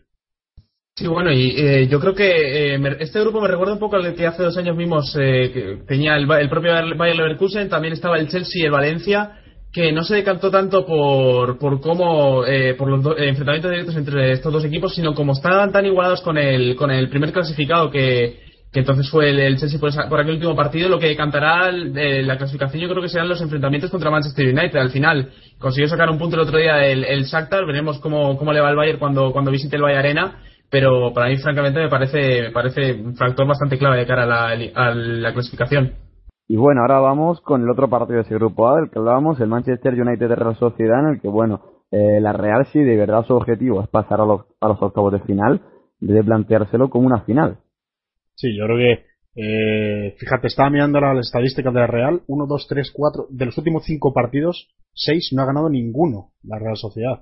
Creo que ha perdido 3, 2, 3 y 3. Eh, a, tres, tres partidos perdidos, tres partidos empatados. O sea, eh, si los últimos 6 partidos no ha sido capaz de sacar ninguno, ahora te viene el toro de Manchester y vamos a ver. Lo que pasa es que eh, no sé cómo lo veis vosotros chicos, pero yo el Manchester eh, cuando cuando cambió, eh, bueno cuando cuando sí Alex se tuvo que tuvo que dejar el banquillo de, Old Trafford. Yo sí sí sí intuía que esto podía pasar no estás acostumbrado a, a, determinado método de entrenamiento determinado método de, de llevar el club determinado método de dirección y, sí que intuía que esto podía pasar no eh, eh, pensaba que a David Moyes le iba a costar. Encima David Moyes es un entrenador que durante todos los años, toda su etapa en el Everton, siempre le ha costado empezar las temporadas y yo creo que este año va a ser menos. Lo que pasa es que eh, si tú con el Manchester empiezas mal, eh, luego no tienes tanto tiempo de, mejora como puedas tener el Everton, porque lógicamente los objetivos que tiene el Everton no son los mismos que el Manchester. Y yo creo que, eh, por llevar la contraria un poquito a la, opinión general, yo creo que la Real, eh, fíjate, igual que decía antes que era peligroso para el Leverkusen, yo creo que para la Real este enfrentamiento le va a venir muy bien y pienso que no va no va a perder ninguno de los partidos con el Manchester y que puede incluso todavía, si saca la victoria en el próximo partido, mm, todavía darle sustito. Lo que pasa es que, claro, eh, juegan en Valencia, si no, si no me suena mal, mañana, luego eh, viajan el miércoles a Old Trafford, es que son dos partidos muy complicados para la Real, pero eh, si consigue sacar algo positivo de, Old Trafford, eh, yo sigo pensando que la Real todavía tiene posibilidad de intentar acceder a, a octavo de final. No, es que eh, normalmente normalmente se apunta que, aunque claro que Ferguson también llegó, empezó bastante mal, tardó, no sé si fueron 4 o 5 años en ganar el primer título con el Manchester United, pero es que hay que recordar que, que claro, el Ferguson cuando llega se encuentra un equipo de borrachos y David Moyes cuando llega se encuentra a un equipo que ha sido campeón de la Premier League, o sea, eh, un equipo veterano, bien, pero, pero que ha hecho eh, muy mal las cosas durante el, mercado de, de fichajes de verano. Eh, ya se ha, se comentado hasta la extenuación lo, lo mal hecho que está el tema del, fichaje de Fellaini por, por rendimiento deportivo y a nivel, a nivel eh, digamos, a nivel empresarial, a nivel económico. Y yo creo que, que ese es un factor bastante diferencial y que no permite comparar la, situación de, de con la de, el Ferguson en sus inicios. Yo creo que llegan los dos, mm, van a llegar los dos justos para el partido. O sea, Va a un partido que los dos llegan este fin de semana y tienen dos partidos complicados. Como dices, Oscar, el Valencia, esto, perdón, la Real Sociedad juega contra el Valencia y es que el United juega contra el Southampton, que es que es un equipo que está siendo la revelación, el equipo de Pochettino, y yo creo que puede plantar bastante cara en, en Old. Así que bueno, veremos cómo se plantean las cosas, aunque tampoco es imposible que la Real no pueda dar el golpe en Old y conseguirlo. Lo consiguió hace sus, hace sus dos o tres años, no recuerdo bien, el Athletic, o sea que, bueno, yo creo que la Real puede hacer más de lo mismo, aunque bueno, es una Real que yo creo que le, le está pesando un poco el tema de la Champions y de Europa y demás para la temporada, eh, y va a ser así, porque es que es claro que equipos que no tienen un fondo armario bastante, bastante amplio, le puede pesar y bastante, y bueno, le está pesando un poco la competición europea y que sea Champions, así que bueno, eh, yo creo que las opciones, yo creo que como habéis dicho, es una final, lo que tiene el Trafford, tiene que ganar, o por lo menos rascar un punto, y en la noveta ganarle al United, eh, para si quiere seguir con esperanzas y si quiere seguir en la Champions League. Yo creo que uno, creo que ha sido Oscar que, ha dicho que, bueno, que tiene la oportunidad de la Real Sociedad de ganar, que no va a perder ninguno de los dos partidos. Yo pienso que la Real tendría que jugar estos dos partidos, tanto en Old Trafford como en, San Sebastián, sobre todo con Old Trafford, sin presión, pero con tensión. O sea, es un, el Manchester United no llega en su mejor momento, ya todos lo sabemos todos, se sustenta un poco por, por los goles de Rooney y Van Persie y demás, pero con el, juego parecido o, incluso peor que los que está haciendo, por ejemplo, Madrid y Juventus, de los que hablábamos antes. Y la Real es el novato, o sea, está pecando de novato, perdió en el último minuto, por así decirlo, en Leverkusen, perdió en casa ante, ante el Shakhtar en un partido que no fue para perder, porque la verdad es que sí, sí lo vi no, no me pareció que fuera justo que perdiera, además la primera parte tuvo ocasiones para, para, para adelantarse y demás. Está pegando de novato, tiene cero puntos. Eh, bueno, han llegado a la Champions para, para aprender y para disfrutar. Y yo creo que estos dos partidos ante el Manchester United, tal y como está el Manchester, sí que los puede aprovechar para ganar en moral, ganar confianza.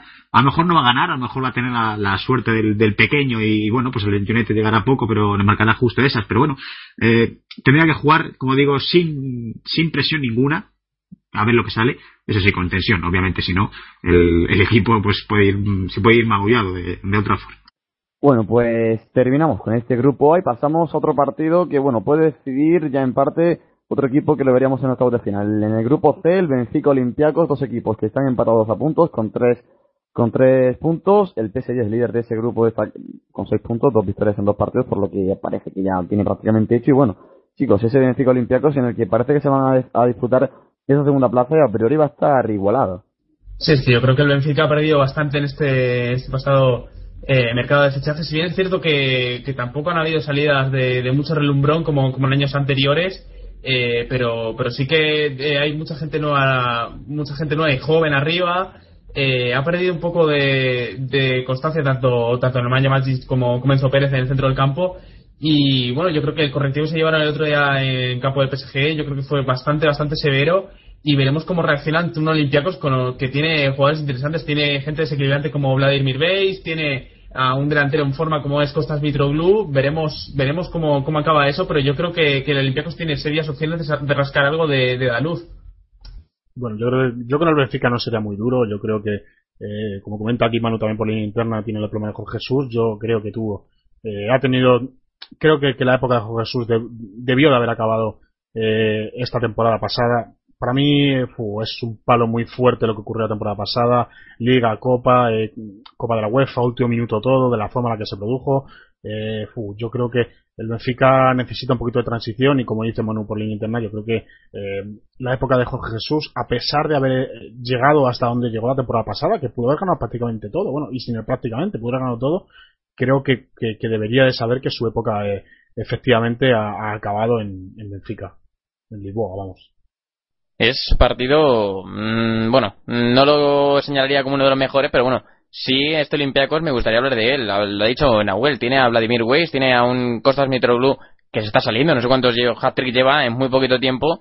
Y bueno, la verdad que puede ser partido al que al Benfica le pueden hacer mucho daño ya, ¿eh? Si el Olympiacos le consigue rascar una victoria, un empate, la verdad que el Benfica quedaría muy tocado no solo en el grupo de la Champions, porque no puede llegar a puntos, porque al PSG yo creo le veo líder total de este grupo, sino por la imagen ya y bueno, pues estáis hablando de eh, de Jorge Jesús, igual, eh, le puede, como hemos dicho antes, le puede subir ya el agua al cuello y un poco más del cuello que hasta la boca ya este partido si lo pierde con el Olympiacos al entrenador del Benfica.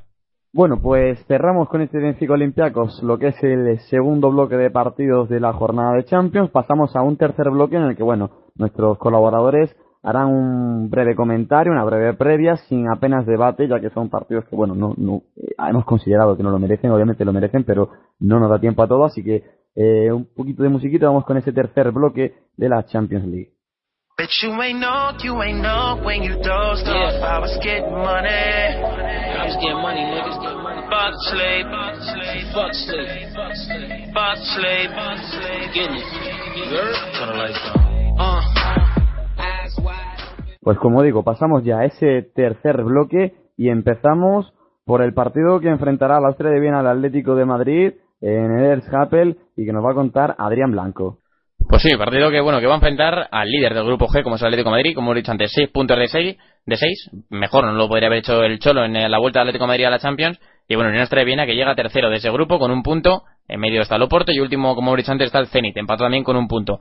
Para mí, favorito del Atlético de Madrid, claro, o sea, claro, por encima, el, el Austria no está bien en liga, mm, llega quinto en su liga, en la liga austriaca, con 15 puntos, pero todavía en casa frente al Salzburgo, que es el líder, Así que bueno, como digo, no llega bien. El Atlético de Madrid, recordemos, viene a ganar 2-1 al Celta de Vigo, o sea que bueno, llega con las pilas bastante cargadas y aún con un poco con la resaca de haber ganado el Real Madrid, así que llega muy y a lo porto, sobre todo en la misma semana. Así que bueno, ya como digo, con las pilas muy cargadas y sobre todo la noticia más importante yo creo del partido que es que vuelve Diego Costa, vuelve de su sanción, de sus dos partidos sancionados y es un incentivo, pero muy pero que muy bueno para el Atlético de Madrid, sobre todo de Caragol. Y ahora con el Celtic Ajax, un partido igualado y que puede complicarle las cosas al Milan, ¿no es así, Rafa? Pues sí, el Celtic Ajax es la candidatura, van a presentar los dos una candidatura oficial para ver quién es el que lucha con el Milan por el segundo puesto, que es lo que se supone, pero vamos, al final va a ser un duelo para ver quién se mete en Europa League, que es lo, lo que no quiere decir ninguno, pero es lo que va a pasar, ¿no? El, el Milan yo creo que pasará como segundo. Celtic Ajax estarán luchando con estos dos partidos para ver quién va a la Europa League. El Celtic que se va a quedar sin Scott Brown no solo para este partido, por la expulsión ante, ante el Barça, sino que la, la UEFA le ha metido otros dos partidos más, así que estará casi toda la primera fase sin jugar. Es el capitán del equipo, así que importancia tiene, aunque no sea un futbolista de, alto nivel. En el Ajax, aparte de Boyan Kirkic, eh, Lerin Duarte es, es, duda para este partido. También yo creo que es baja para el partido de mañana ante el Twente, que es un partido complicado para el Ajax, ante el líder de la Eredivisie y veremos eh, el, equipo de Fran de Boer cómo, cómo llega a, Celtic Park. Las primeras vueltas de Fran de Boer no suelen ser buenas, o, del Ajax, desde que está él. El Celtic yo creo que ha merecido más de lo que obtiene, estos cero puntos son un poco engañosos. Veremos un partido quizá, bueno, pues eh, dominado por el Ajax, pero con el Celtic ahogando mucho al conjunto neerlandés. Y bueno, ahora vamos a un partido que sin problema alguno podría estar en el segundo bloque. Hablamos del TSK de Moscú Manchester City un partido bastante igualado por lo que se refiere a la clasificación. Ambos equipos están con tres puntos, Oscar.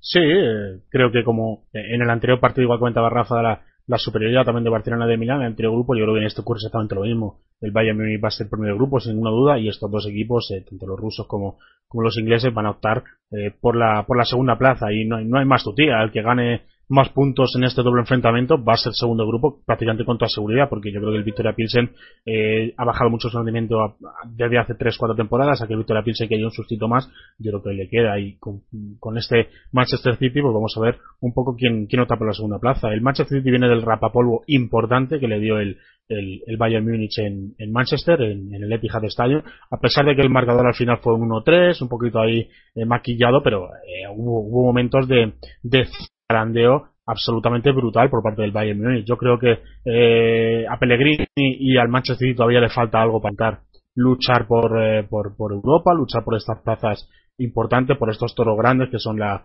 la, Champions League, quizá para la, para la Europa llega, pero yo sigo pensando que, que el Manchester City lo va a tener complicado con parte, eh, por otro lado por parte del equipo ruso, eh, igual que comentaba antes con el Zenit en, en el anterior partido con el Oporto, sigo pensando exactamente lo mismo le queda muy grande esta competición y yo creo que eh, al final el ganador de estos dos partidos va a ser el segundo simplemente porque el menos malo va a ser el que acabe el que acabe segundo. El, el CSK está teniendo muchos problemas esta temporada no no, no está bien eh, viene de hacer una horrible eh, liga rusa creo que además está por mitad de tabla está ya prácticamente a 6-7 puntos en, en 10 partidos de la cabeza. Eh, mira, veníamos comentando antes que, venía perdiendo el partido con el Zenit de las 6 de la tarde. Así que, sinceramente, un partido en el que, como digo, el menos malo va, va a llevarse los tres puntos y acabar siendo segundo de, este grupo. Y por último, para acabar con este tercer bloque, pasamos al eh, Bayern de Múnich Victoria Pilsen, en el que, bueno, Nahuel, el Bayern es, claro, favorito, no, lo siguiente. Eh, sí, porque es que el Victoria Pilsen, el campeón checo, que es un equipo eh, que la verdad que podría dar bastante guerra en algún otro grupo, pero, pero bueno, este, este grupo, este grupo D es uno de esos grupos que decimos que están eh, a priori bastante, bastante decantados, ¿no? Tanto, eh, tanto Bayern Múnich como Manchester City no deberían tener eh, demasiados problemas para pasar, sobre todo el Bayern Múnich que, ha empezado a jugar bastante mejor. Eh, ha dicho Guardiola durante la semana que, que con la vuelta de Javi Martínez probablemente eh, Philip Lam vuelve al lateral derecho. Yo lo dudo bastante porque está jugando muy muy bien Philip Lam en, en, ese en, ese tribote jugando como 5 y, y, veremos finalmente lo que hace. Lo que sí eh, parece que ya las lesiones comienzan a respetar un poco a los jugadores de, de Pep Guardiola. Y bueno, de enfrente tendrán a, a, un Victoria Pilsen que ha venido perdiendo jugadores importantes a lo largo de, los últimos años, como son eh, Vladimir Darida en, el último en el último mercado de fichajes, pero también eh, gente como Václav Pilar, eh, Peter Girasek, y pese a todo sigue integrando gran parte de, la selección checa que a punto estado de meterse en el Mundial. Eh, llega con, con, la baja bastante sensible de, David Limberski, el lateral izquierdo, eh, y bueno, yo creo que los grandes peligros de este, de este Victoria Pilsen son tanto su otro lateral, el lateral derecho que es Raitoral, y, y bueno, depende arriba del desequilibrio de Mira Petersela, que para que nos hagamos una idea es un descarte de, de Augsburgo, que es, eh, parece el segundo equipo con menos, con menos presupuesto de la Bundesliga, o sea, es eh, un desequilibrio bastante, bastante llamativo y yo creo que en el, en el Allianz Arena no debería tener absolutamente ningún problema el Bayern para, para quitarse un escollo del camino y sumar eh, nueve puntos de nueve posibles en este grupo de Champions. No, no creo que, que tenga muchos problemas, la verdad, el Bayern en este enfrentamiento frente al Victoria Pilsen. Acabamos con este tercer bloque, pasamos al último bloque en el que hablaremos brevemente de tres partidos.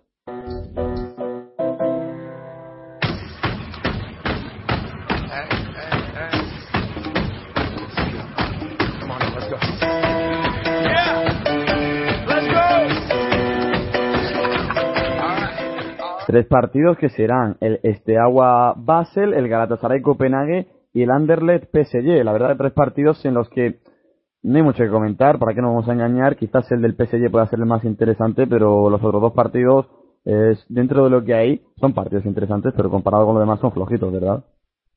Sí, yo creo que eh, hablamos de, dos, de tres partidos, dos de ellos el Steaua Basel y el Galatasaray Copenhague para dirimir un poquito la tercera plaza, ¿no, chicos? Eh, ¿Quién va a quedar tercero? ¿Quién va a hacer a la, a la UEFA Europa League? Y el Anderlecht PSG, pues simplemente un partido para que el, para que el Paris Saint-Germain siga sumando puntos y, y, creo que siga haciendo el pleno que va a hacer en su grupo de puntos con hasta octavos de final. Sí, yo creo que igual el Basilea eh, de ganar en, en, Bucarest, que no es nada descabellado, eh, es que el Basilea se pone con, con seis puntos. Tampoco habría que, que descartarlo tan rápido. Si es cierto que tiene menos potencial que, que Salke y que, y que Chelsea, pero bueno, ya hemos comentado antes la irregularidad de, de ambos equipos. Eh, no están eh, demasiado lejos en la clasificación. De hecho, eh, eh, está igualado a puntos el Chelsea con, con el Basilea, tres puntos. El Chelsea tiene el doble enfrentamiento contra el Schalke, juega en el St. Kitchen. Veremos si no se le complica la historia al Chelsea. Eh, pero bueno, yo creo que en todo, en todo caso el Basilea es claro favorito para, para ganar en, en Bucarest. Ya lo vimos el otro día contra, contra los de José Mourinho que no tienen eh, demasiados argumentos ni siquiera para meterse en Europa League. Para mí, bueno, rápidamente voy a decir los favoritos. Para mí el PSG es favorito, lógicamente, de uno de los equipos, si no el más joven de, la Champions League, el equipo belga, aunque sea fuera de casa, el PSG es favorito, el Galatasaray lo mismo en casa contra el Copenhague, el Basilea, he visto los, sus dos partidos y no es un equipo que enamore, no es un equipo que, que bueno, hace tiempo que sí, a lo mejor juega un fútbol más vistoso, dentro de esos cánones de, belleza que inculca la masía, pero eh, yo creo que le da para ganar a este Agua Bucarest y para dar caña y meter, meter presión a esos dos rivales que tiene en, en el grupo. Yo creo que el Basilea, si vence los dos partidos contra el este Agua, cuidado, con que no dé una sorpresa, no al Chelsea, porque no creo que, vaya a pasar, sino al Salque. Veremos, ¿no? Al final yo creo seguramente acabará en tercer grupo, pero yo creo que el Basilea sí que tiene argumentos defensivos como para poner en apuros al equipo alemán. No, simplemente comentar lo mismo. Yo creo que para mí también favorito el PSG, por encima del, del Anderlecht, aunque bueno, si esto nos está escuchando nuestro compañero Irati, a lo mejor no lo debatirá un poco más, pero bueno, yo creo que el, el, equipo que tiene a Cavani y Ibrahimovic arriba es muy superior a cualquier otro equipo que te puedas enfrentar y la verdad que veremos cómo se plantea este PSG de cara a esta Champions. Eh, a mí, el año pasado cayó derrotado contra el Barça, eliminó el Fútbol Barcelona de la Champions. Veremos este año, como digo, con Cavani, con Ibrahimovic arriba, es un equipo bastante peligroso. Así que veremos hasta dónde puede llegar el equipo francés. Y luego del resto de partidos, Galatasaray, yo creo, el equipo de Mancini, del nuevo Galatasaray de Mancini, eh, creo que también favorito. Eh, tuvo sus minutos frente al Real Madrid, eh, antes de quedarse Mancini, cierto Luego contra la Juve le plantó cara y estuvo a punto de ganar en el Juventus Stadium, o sea que dio muy buena imagen, dio buena imagen y un Copenhague la verdad que muy flojo y en el otro, en el del Esteagua Basilea, creo que puede ser puede ser el partido del Basilea como ha hecho Rafa. Bueno, pues tras este breve comentario de estos tres partidos de los que hablábamos, los tres que hemos considerado más flojitos de esta jornada, que sin duda algunas serán interesantes seguramente, vamos a hablar un poquito también de, de UEFA Europa League.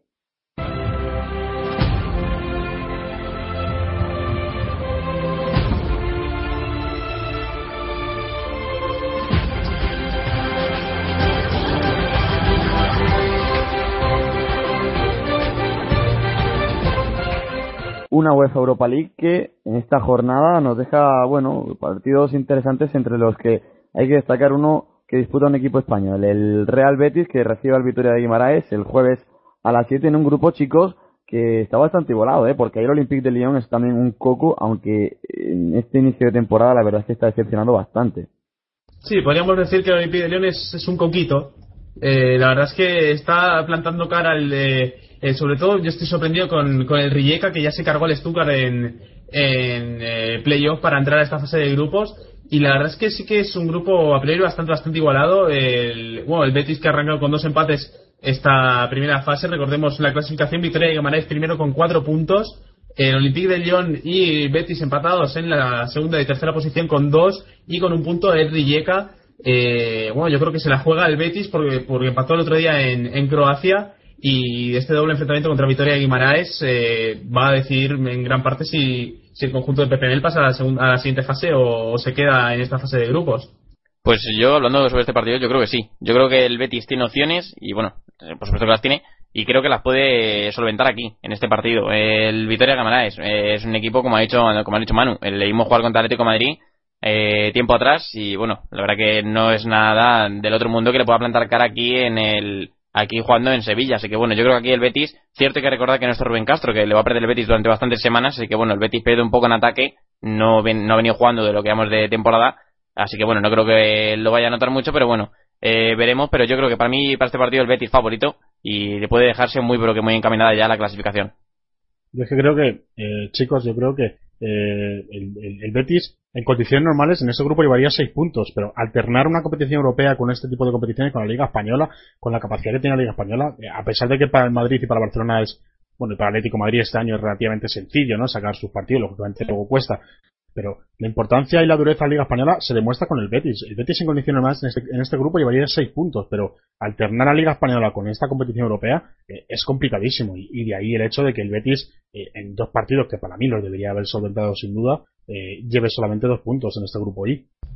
No, y, por ahí que comentar que el Betis tampoco es un equipo con una profundidad de banquillo excelente. De hecho, hay, hay equipos de, digamos, de clase media-baja de de la Liga Española que si bien eh, que tienen digamos eh, un nivel más equilibrado entre los titulares y el banquillo yo noto una diferencia brutal en el Betis eh, sobre todo en, el centro del campo cuando cuando pretende jugar con jugadores titulares o cuando pretende jugar con, con los suplentes y rotar un poquito y yo creo que, le está afectando sobre todo el cambio, ese cambio de sistema del 4-4-2 al 4-3-1 para la entrada a Verdú. Eh, la verdad es que la transición está costando, está costando porque es un equipo acostumbrado a contragolpear, a usar, a explotar mucho las bandas el año pasado con, con Dorlan Pavón, con Joel Campbell, y yo creo que eso lo, ha perdido un poco el Betis y está un poco en, en reconstrucción, como, como diría Rafa.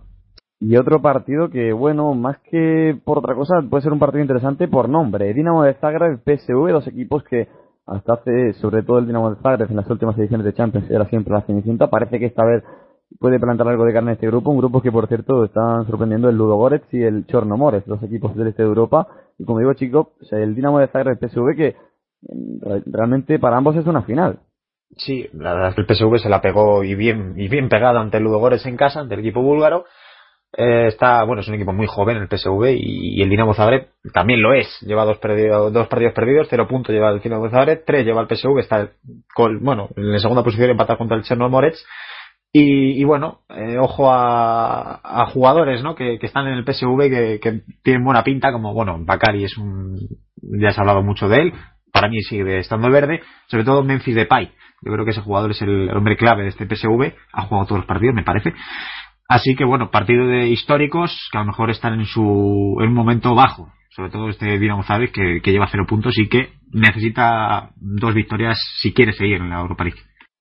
Yo creo que, bueno, lo he comentado varias veces, eh, a mí el PSV es un equipo que me encanta verlo, me encanta verlo porque eh, lo he comentado varias veces también con, eh, con Rubén, también que le gusta mucho la, la, la, liga holandesa y es un seguidor también como sabemos. Eh, para mí es el, equipo con, con, mejores cañoneros de Europa. Es que eh, prácticamente cualquier jugador del centro de campo del, del PSV es capaz de, cogerte un balón y, y clavártelo de 30 a 28 metros perfectamente. Y yo creo que eso pocos equipos lo tienen y, el equipo de Philippe Cocu eh, con este arsenal de, de cañones de fuego al área, bueno, eh, en los mejores goles de las jornadas europeas, de ligas europeas, prácticamente siempre hay alguno de, jugadores de fuego del área. Y yo creo que eso es un aspecto muy importante. Por parte del Dinamo de Zagreb, el Dinamo de Zagreb viene de una, bueno, de un principio de temporada algo convulso, tuvo muchos problemas con también con su sector más radical, eh, saltaron incluso con la eliminación de, eh, en la Copa de Europa, en, la, previa Champions League, saltaron a quitarle las camisetas y el brazalete de capitán a sus jugadores.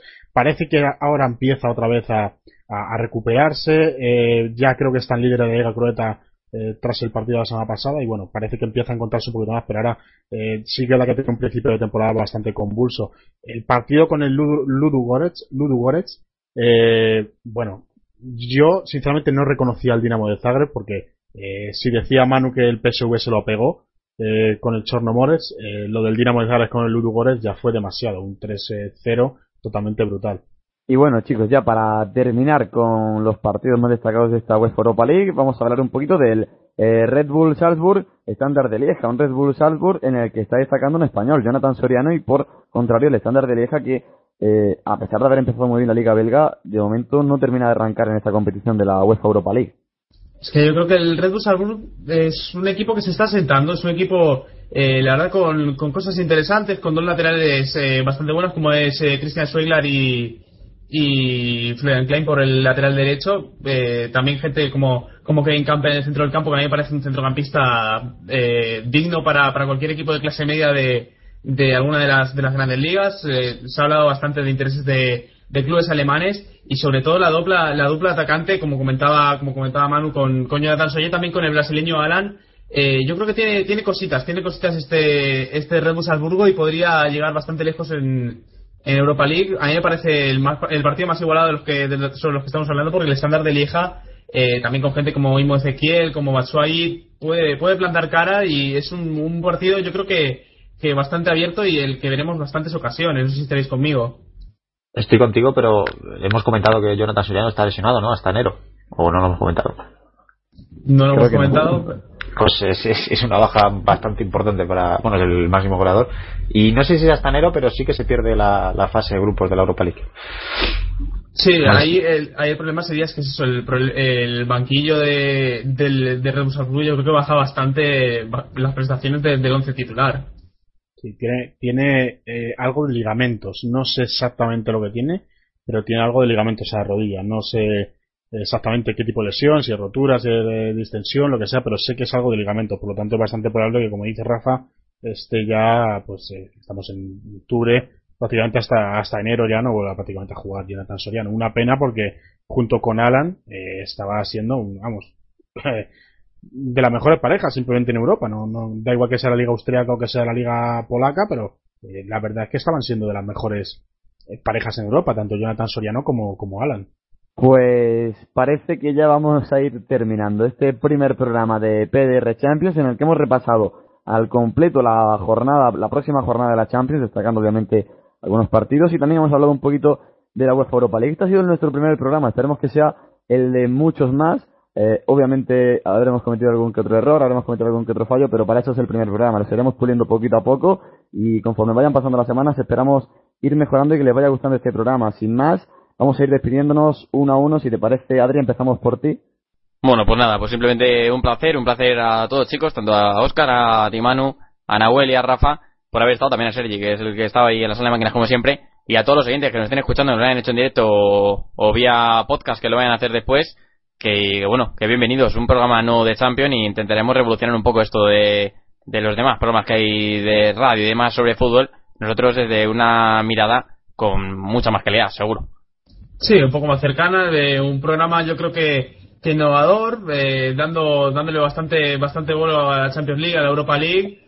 Y, y, bueno, yo creo que un proyecto bastante ilusionante, esperemos que, que os haya gustado y nada, un saludo para, para todos vosotros y dar las gracias a todos mis compañeros en el día de hoy.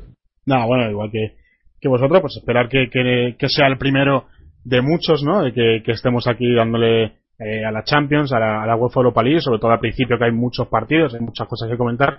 Luego ya pues eh, poco a poco se intentará mejorar, se intentará hacer más y sobre todo eh, intentar que los que nos estén oyendo pues no, nos den eh, su lado crítico para intentar lógicamente mejorar para, hacerlo mucho más ameno y mucho más llamativo para ellos, al fin y al cabo lo que lo hacemos.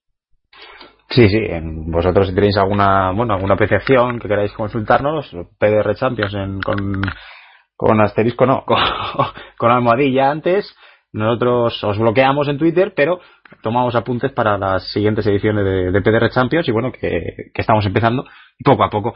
Y esto, bueno, pues un saludo a todos. Ha sido un placer, tanto con mis compañeros, con el servicio técnico, como con vosotros que habéis estado escuchando más de una hora, que ya, ya tiene mérito. Así es, esperamos que no se, haya, se os haya hecho muy pesado. Esta despedida ha quedado bastante ñoña, pero bueno, sí son los colaboradores de, PDR, ¿no? no hay mucho más donde elegir, la verdad es lo que hay, pero los chavales se, se portan bien. Sin más, un servidor se despide y les emplaza hasta dentro de dos viernes. Antes de despedirnos del todo, tenemos que repasar lo que se viene en breves aquí en Pasión Deportiva Radio. En apenas 15-20 minutitos el partidazo de la jornada en la octava jornada de la Serie Roma-Napoli con nuestro compañero Sergio de y Adrián Blanco que, hará doblete. También a partir de las ocho y media tienen en el canal 3 jornada de Coro, de Decoro, Navarra Orense, a partir de las 9 en el canal central, en el canal 2 eh, Clínica Rincón y eh, a partir de las 11 el gran programa de baloncesto, el programa 3 más 1. Recuerden que nosotros estaremos en el podcast a partir de mañana, ya lo, lo iremos anunciando en nuestros perfiles de Twitter y, y en el perfil obviamente de Twitter de, de, PDR Fútbol y también a las dos y media en este mismo canal, en el canal central, canal 2 y TuneIn, tendrán la redifusión para que puedan escucharlo tranquilamente